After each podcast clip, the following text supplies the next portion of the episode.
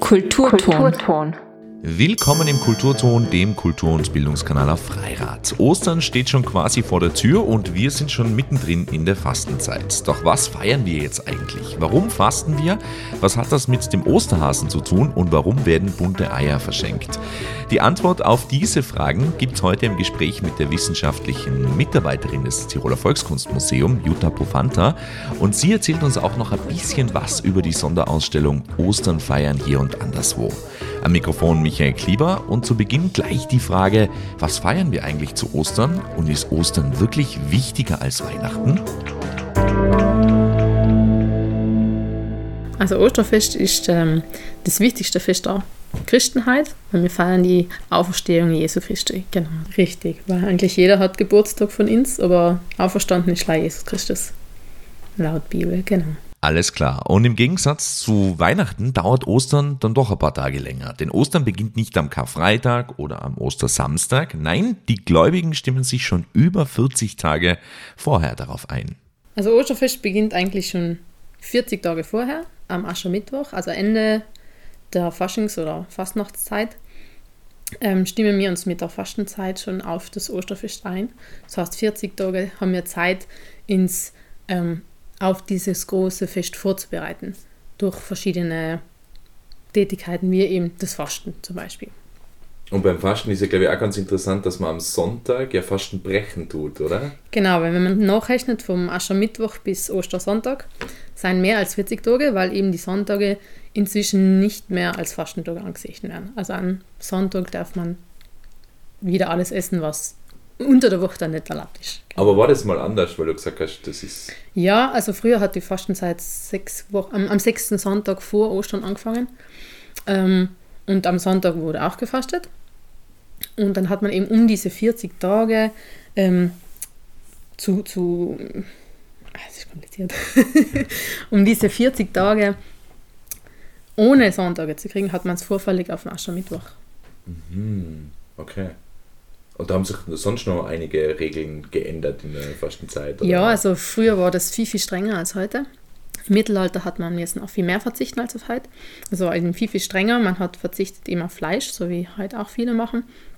Aber auch auf Milchprodukte, Butter und so weiter. Käse war auch verboten. Und eben die Eier, die als flüssiges Fleisch angesehen worden sind. Ah, flüssiges Fleisch. Genau, okay. das, das, also erlaubt war dann, dann meistens nur Getreide, Obst, Gemüse und eben Fisch.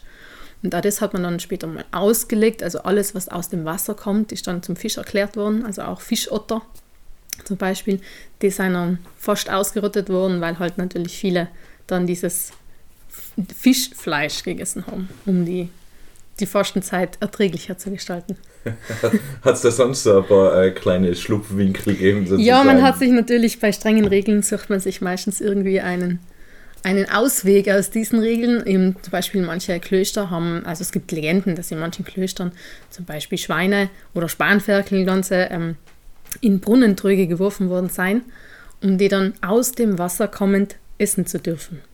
Also so ein bisschen andere Sachen. Man hat auch zum Beispiel Fleisch versteckt vom Herrgott, indem man es so in Teig eingewickelt hat. Oder eben, genauso sind zum Beispiel die schwäbischen Maultaschen entstanden, die auch nicht umsonst Herrgottsscheißerlen heißen. ich habe mal gehört, da gibt es ja so eine ähnliche Geschichte mit Bier, dass man das zum Papst runtergebracht hat und weil es so lange gebraucht hat und der Papst gesagt genau, hat, das, das ist so grausig, ja. das könnt ihr selber trinken. Richtig, genau. Also Bier ist dann erlaubt gewesen. Ja, man hat auch versucht, im, also im Bischof bzw. im Papst zu bitten, ähm, dass man halt da eben ein Dispens kriegt, dass man vielleicht, ähm, weil, also man musste ja auf Butter und Öl äh, verzichten und hat dann müssen auf Olivenöl ausweichen oder andere Öle und weil halt in manchen Gegenden kein Olivenöl vorhanden war oder das teuer war oder hat man versucht, oh, ob man nicht echt kann, das Butter halt vielleicht echt verwenden und im Gegenzug ähm, musste man natürlich was bezahlen oder eben beten für bestimmte Zwecke. Und dann ist manchmal eben ganze Städte oder Gebiete das, der Verzehr von Butter in der Fastenzeit erlaubt worden. Und ich glaube, ab 1490 oder so ist dann überhaupt, also der, der Verzicht von den Milchprodukten, ich gehört dann nicht mehr zum Fasten dazu. Genau. Wie hat man sich das dann erklärt? Was man das, wie, wie, wieso das dann plötzlich erlaubt war, wieder einfach. Wahrscheinlich waren so viele Bittgesuche da und das war vielleicht dann zu viel Aufwand, dass man das dann gesagt hat, okay, Milchprodukte seien wieder erlaubt. Aber man hat das damals so auch vorbringen können, also nach Rom fahren sozusagen. Oder? Ja, man hat da einfach hingeschrieben und darum gebetet, dass man das da im Verzehren, mit, mit Argumentation natürlich, dass eben keine, Olivenöl, keine Olivenbäume da sind, kein Olivenöl da ist oder eben, dass es unverträglich war. Also, da ja, man hat seine Gründe gesucht. okay, und dann sind diese 40 Tage vorbei. Mhm. Ähm, was passiert dann in der Osterzeit? Dann beginnt die Karwoche. Also die Karwoche ist schon Teil ähm, der Fastenzeit. Also die Karwoche beginnt am Palmsonntag, das ist eben der Sonntag vor Ostern. Und die wichtigen Tage dann sind eben der Gründonnerstag, der Karfreitag und der Kar-Samstag. Das sind die Tage eben vor Ostern. Und jeder dieser Tage ist mit, mit bestimmten Bräuchen verknüpft. Wie am Palmsonntag ist zum Beispiel die Palmprozessionen mit den Palmstangen, die Palmesel ähm, und so weiter, die da in der Prozession mitgeführt werden. Und am Gründonnerstag? Da kenne ich mich jetzt am wenigsten aus, also am Gründonnerstag. Gründonnerstag wird das letzte Abendmahl gefeiert. Und ähm, mit dem Gloria des Gründonnerstags, da wird nochmal krass geläutet und danach verklingen die Glocken bis eben zum Ostersamstag. Und in der Zwischenzeit gibt es dann die, die Karfreitagsratschen, die eben zu den Gebetszeiten ähm, läuten oder eben ratschen. Und der Karfreitag ist dann eigentlich ähnlich äh, hoher Fastentag wie der Aschermittwoch, oder? Genau, also heutzutage ähm, gibt es leider zwei ähm, vorgeschriebene Fastentage, das sind eben Aschermittwoch und Karfreitag. Also neben sollte man lei eine Mahlzeit zu sich nehmen und eben auf Fleisch verzichten.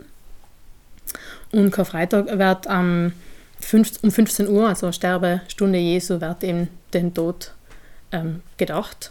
Und für die Protestanten ist der Karfreitag beispielsweise wichtiger als jetzt die Auferstehung. Also ah, okay. für sie ist der, der wichtigste Tag ist der Karfreitag. Hingegen bei den Katholiken ist der die Auferstehungsfeier, das Zentrum des Osterfests. Also Sie feiern eher den Tod als die Wiederauferstehung. Genau, ja. Das finde ich auch witzig. Ja. ja, und äh, der Ostersamstag ist dann der Tag dazwischen, oder? Also ja, also der Grabesruhe, also das mhm. ist eigentlich also ein stiller Feiertag. Da passiert nichts, weil eben Jesus im Grab liegt und dann ist eben still ist. Also wir sollten auch nicht feiern sozusagen. Genau, es ist ein oder? sehr ruhiger Tag. Genau. Mhm. Und dann Ostersonntag. Ist das Kontrastprogramm. Genau, eigentlich dann die Nacht dann auf den Montag, oder? Genau, auf den, nein, die Nacht vom Samstag auf den Ostersonntag ist das Highlight des Kirchenjahres, die Osternacht, eben die Feier der Auferstehung. Also es gibt ähm, genaue Riten, also es ist zum Beispiel eine Feuertauf oder Feuerweihe, Wasserweihe, das sind bestimmte ähm, Schritte, die, die in, diesen, in diesem Gottesdienst eben eingehalten werden. Und dann sitzt man, glaube ich, ganz lange in der Küche. Ja, es ist, ist ziemlich zeitintensiv, die ganzen Riten da nacheinander abzuhalten. Gibt es eigentlich ein gewisses Essen jetzt auch zu Ostern, was im Brauchtum nur da gegessen wird, was vielleicht sogar ein bisschen vergessen ist? Ja, es gibt eigentlich in jedem Gebiet spezielle ähm, Osterspeisen. Also jetzt im deutschsprachigen Gebiet sind, ist eben auch die Osterweihe, die Speisenweihe.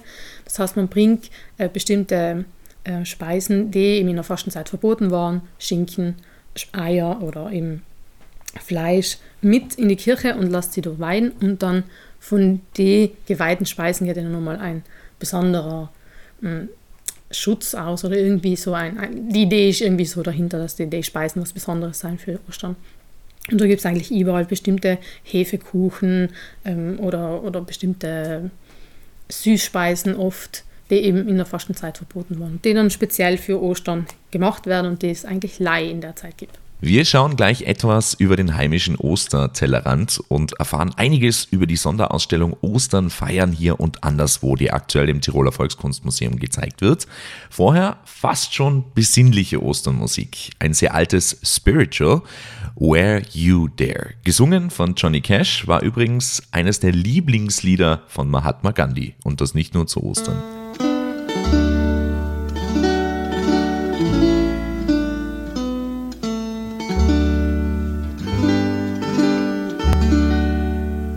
You there when they crucified my Lord?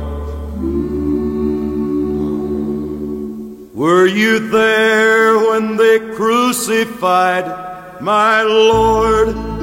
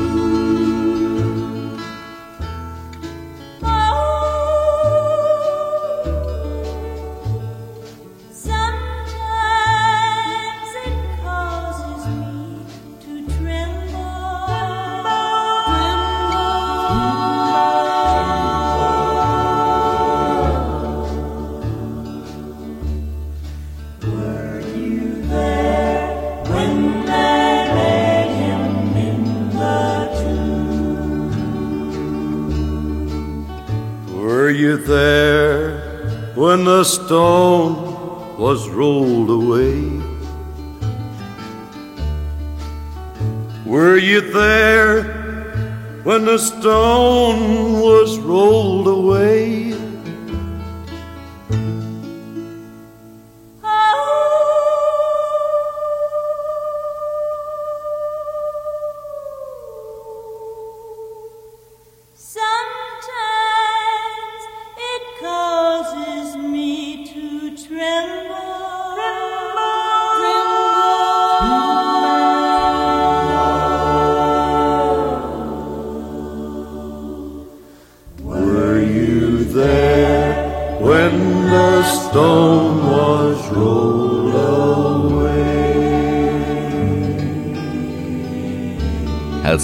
willkommen zurück im Kulturton, dem Kultur- und Bildungskanal auf Freirad. Heute sind wir im Tiroler Volkskunstmuseum in Innsbruck und haben schon einiges über das Osterfest gelernt. Dank Jutta Profanta. Sie ist wissenschaftliche Mitarbeiterin im Museum und erklärt uns jetzt, was es mit den Ostereiern und den Geschenken zu Ostern auf sich hat und warum man die Ostereier anmalt.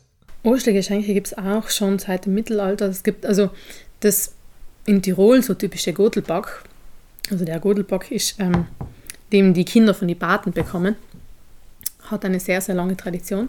Und äh, dazu gehören eben auch Eier. Also Eier seien ein, ein sehr wichtiges Geschenk von Baten gewesen oder auch Liebesgabe sind sie auch verschenkt worden zu Ostern. Ja, da gibt es mehrere Theorien. Also in der Fastenzeit waren ja die Ostereier verboten. Aber die Hennen haben natürlich weitergelegt, das heißt, es sind sehr viele Eier da. Was tut man mit denen? Um die länger haltbar zu machen, hat man sie gekocht und es, entweder war es, um die gekochten von die roten Eier zu unterscheiden oder eben von die geweihten Eier. Das heißt, am Gründonnerstag, das sind die Eier, die am Gründonnerstag gelegt werden, die sind nochmal besonders, weil das sind sogenannte Antlasseier. Die hat man dann rot gefärbt, um sie eben von den anderen zu unterscheiden. Und das waren eben genau die roten Eier, die man dann auch am Ostersonntag eben in die Liebsten, in die Patenkinder und so weiter geschenkt hat. Also ist dann doch eine sehr alte Tradition eigentlich, oder? Weil ja, richtig, Geschenke ja. zu Weihnachten ist ja sehr junge Tradition. Ja, genau. Also die Ostergeschenke sind entsprechend älter. Mhm. Ja, und solche Sachen gibt es dann auch bei euch zu erfahren im Volkskunstmuseum, oder? Richtig, genau. Wir haben zurzeit eine Sonderausstellung, Osterfeiern hier und anderswo, in der in zehn Stationen bestimmte Osterthemen angesprochen werden, wie eben Palmesel oder Osterlamm und so weiter. Mhm. Aber der Blick ist auch rausgerichtet aus Tirol. Also ihr schaut ja auch andere Traditionen an. Richtig, also wir versuchen interreligiös und interkulturell zu sein und eben durch verschiedene ähm, Bräuche anzuschauen, wie wird es in andere Gebiete gefeiert oder was ist bei anderen ähnlich, was, was haben andere anders wie mir und eben auch, welche Bezüge gibt es zu anderen Religionen, also das Judentum oder, oder Islam. Mhm. Welche Ähnlichkeiten gibt es dort zum Beispiel mit dem Osterfest? Ja, Islam ist zum Beispiel eine große Ähnlichkeit im Fasten. Also auch sie bereiten sich durchs Fasten auf eine große Feierlichkeit vor. Also bin, das gehört, also sie haben nur sehr ähm, festgefahrene Regeln. Also so ähnlich wie Ramadan kann man sich Osterfasten auch bei uns früher vorstellen. Also sehr strenge Regeln und das, das musste quasi jeder gute Christ auch einhalten. Also die Ähnlichkeit zu dem zum Beispiel ist eben das große Fasten. Mhm. Und da gibt es dann auch zum Schluss ein Fest bei uns. Genau, ja. Mhm. Ja, spannend. Aber nicht nur Traditionen aus aller Welt werden veranschaulicht und erklärt, sondern auch Dinge, die wir für selbstverständlich halten, wie zum Beispiel der Osterhase. Der Osterhase, der ist, hat auch eine relativ kurze Geschichte. Also erstes Mal erwähnt ist er im Ende des 17. Jahrhundert. Also vorher kannte man das gar nicht. Ähm, es gibt verschiedene Theorien, wieso das jetzt der, der Hase geworden ist, weil früher waren, hat man den Kindern in alle verschiedenen äh, Regionen erzählt, wer die, die Eier bringt. Und das war nicht nur der Hase, da war immer der Kuckuck, die Lerche, der Hahn. Manchmal wurde ihnen erzählt, dass die, die Glocken, die eben nach Rom fliegen in der Zeit von Gründonnerstag bis Ostern, dass die aus Rom dann die Ostereier mitbringen oder die Geschenke mitbringen. Oder es waren auch irgendwelche, das Christuskind, das kann auch, also alle möglichen ähm, Tiere und so weiter, die die Eier bringen. Aber der Hase hat dann das Rennen gemacht und warum aber gerade der Hase, das ist nicht so ganz klar. Also es gibt verschiedene Theorien. Einerseits kann es zum Beispiel das Drei-Hasen-Bild sein. Also es ist so ein Bild, ähm, das in sehr vielen Kulturen eben auch verbreitet ist. Ähm, da sind drei Hasen abgebildet, die insgesamt drei Ohren haben, aber die so verknüpft sind, dass eigentlich jeder Hose doch wieder zwei hat. Und das ist eben so ein Bild für die Dreieinigkeit. Und es könnte eben daher kommen, dass der Hase daher irgendwie eine besondere, eine besondere Bedeutung hat. Aber es könnte auch sein, dass es eine, ein kleiner Übersetzungsfehler in der Bibel war. Ähm, da wird nämlich von einem Felsen, Felsendachs geschrieben, der sich in der Nische versteckt. Und ähm, das war der Klippendachs, genau, der Klippendachs. und dieser soll dann als, als Sinnbild für, für die, die Christen, die sich in der Höhle bei Christus eben Schutz suchen. Und das, der Klippendachs wurde falsch übersetzt als Häschen. Und deshalb könnte es sein, dass eben diese, dieses Sinnbild dann mit dem Hasen und dem Osterhasen und so weiter verknüpft wurde. Aber das wird wahrscheinlich auch nicht überall auf der Welt gleich sein, wo Christen sein, dass der Osterhase kommt. Da gibt es wahrscheinlich dann auch vielleicht noch heutzutage andere Tiere, oder? Ja, also in Australien zum Beispiel gibt es keinen Osterhasen. Also er wird wieder verdrängt durch den Osterbilby. Das ist so ein kleiner ähm, Kaninchen-Nasenbeutler. Also das muss man sich so vorstellen wie so ein kleine, eine, eine kleine Maus mit spitzer Nase und großen Kulleraugen, also sehr niedlich. Und ähm, das wurde in den 90er Jahren wurden durch Naturschützer wurde das initiiert, weil ähm, Hasen oder Kaninchen wurden eben von den Einwanderern nach Australien gebracht die haben dort äh, keine natürlichen Fressfeinde, haben sich vermehrt, wie die Kanickel, und wurden zu einer großen Plage. Also war der Hase in Australien kein positiv besetztes Tier.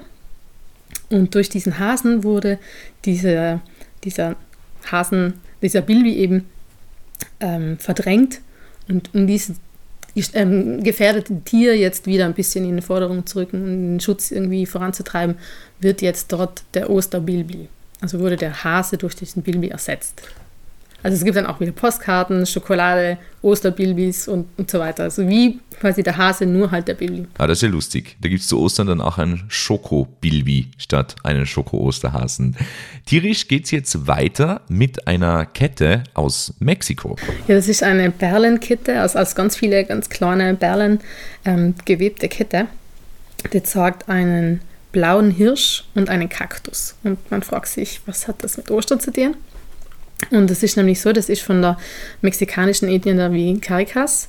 Und ähm, die verknüpfen ihr traditionelles Frühlingsfest, das der Mutter Erde ähm, gewidmet ist, mit dem christlichen Osterfest. Mhm. Und zwar ist da am Gründonnerstag ein Schamane, der sich durch, also der trinkt einen Trank aus einem Kaktus und verwandelt sich dadurch in einen blauen Hirschen. Und als dieser hat er dann, sieht er, wie das kommende Erntejahr wird. Ob das jetzt gut wird oder schlecht wird. Und am ähm, Ostersamstag gibt es dann auch immer ein großes Fest mit diesen blauen Hirschen wiederum. Und die Ausstellung im Museum ist für alle Altersgruppen eigentlich perfekt. Für groß und klein sozusagen. Ja, es ist für Kinder, aber auch für Erwachsene. Also es gibt viele Aktivitäten in den zehn Stationen, wo man zum Beispiel eine Ratsche mit den Glocken vergleichen kann. Wie ist jetzt der Klang? Was, warum hat man jetzt die Glocken, die feierlichen Glocken, durch diese mh, hm, eher lärmenden Ratschen ersetzt? Was kann da der Grund sein? Oder was hat es mit diesem drei Hasenbild aus sich? Also wie, wie schaut das aus? Wie macht man das? Oder was sind Fastenkrippen? Also gibt es Krippen in der Osterzeit, wieso und weshalb, genau. Also es sind verschiedene Sachen, die auch eben manche Erwachsene eben nicht wissen und dann da vielleicht lernen können. Aber das ist ein ganz spannender Punkt zum Schluss. Äh, Fastenkrippen, ich meine, die Weihnachtskrippen, wir kennen sie alle, ihr habt ja auch wunderschöne Weihnachtskrippen in meinem Haus. Aber was sind Fastenkrippen? Also Fastenkrippen, Krippen an und für sich zeigen einfach biblische Szenen und die Fastenkrippen zeigen dann die Passion, also ähm, Leid und äh, Tod Christi und die Auferstehung sind viel weniger verbreitet, natürlich, weil eben die Geißelung zum Beispiel dargestellt wird. Das sind eher grausame Szenen im Verhältnis zu den lieblichen Weihnachtsszenen, nicht mit Geburt Christi. Also wird da auch der ganze Leidensweg Jesu eigentlich nacherzählt in einer Krippe? Genau, eine Krippe zeigt die verschiedenen Szenen hintereinander, parallel nebeneinander, sodass man das eben veranschaulichen kann, was in der Bibel steht und die Kinder gut erklären kann. Auch. Zum Schluss gibt es jetzt noch ein richtiges Schmankerl aus der Ausstellung. Beichtzettel. Habe ich vorher nicht gekannt. Und was die mit einem florierenden Schwarzmarkt zu tun haben, hört ihr jetzt. Ja, also neben dem Fasten hat auch das Beichten dazu gehört. Also eigentlich äh, bis zum heutigen Tag. Also sollte jeder Christ vor dem Osterfest noch einmal beichten gehen. Und um das zu kontrollieren, hat man dann vom, vom Pfarrer oder vom Mesner dann einen Zettel bekommen an dem eben draufsteht. Also es war meistens ähm, nur Text, später war dann auch mit Bild und dann mit farbigem Bild und eben Osterbeichte und das entsprechende Jahr als Bestätigung dafür, dass man die Beichte abgelegt hat. Man ist dann mit dem Zettel nach Hause gegangen und ähm, ein paar Wochen nach Ostern ist dann der Pfarrer auch nochmal ähm, auf Hausbesuch gekommen und hat dann teilweise diese Zettel eben begutachtet und bei manchen gibt es dann unten so ein Abreißzettelchen und diese hat er dann eingesammelt. Wer denn das natürlich nicht hat vorweisen können, der hat ähm, früher tatsächlich Probleme kriegen können. Also es ist, also erstens hat man das namentlich genannt, also es war dann allen bekannt, wer das nicht getan hat. Also wer da jetzt da dieser Sünder ist, der das, die Osterbeichte nicht abgelegt hat.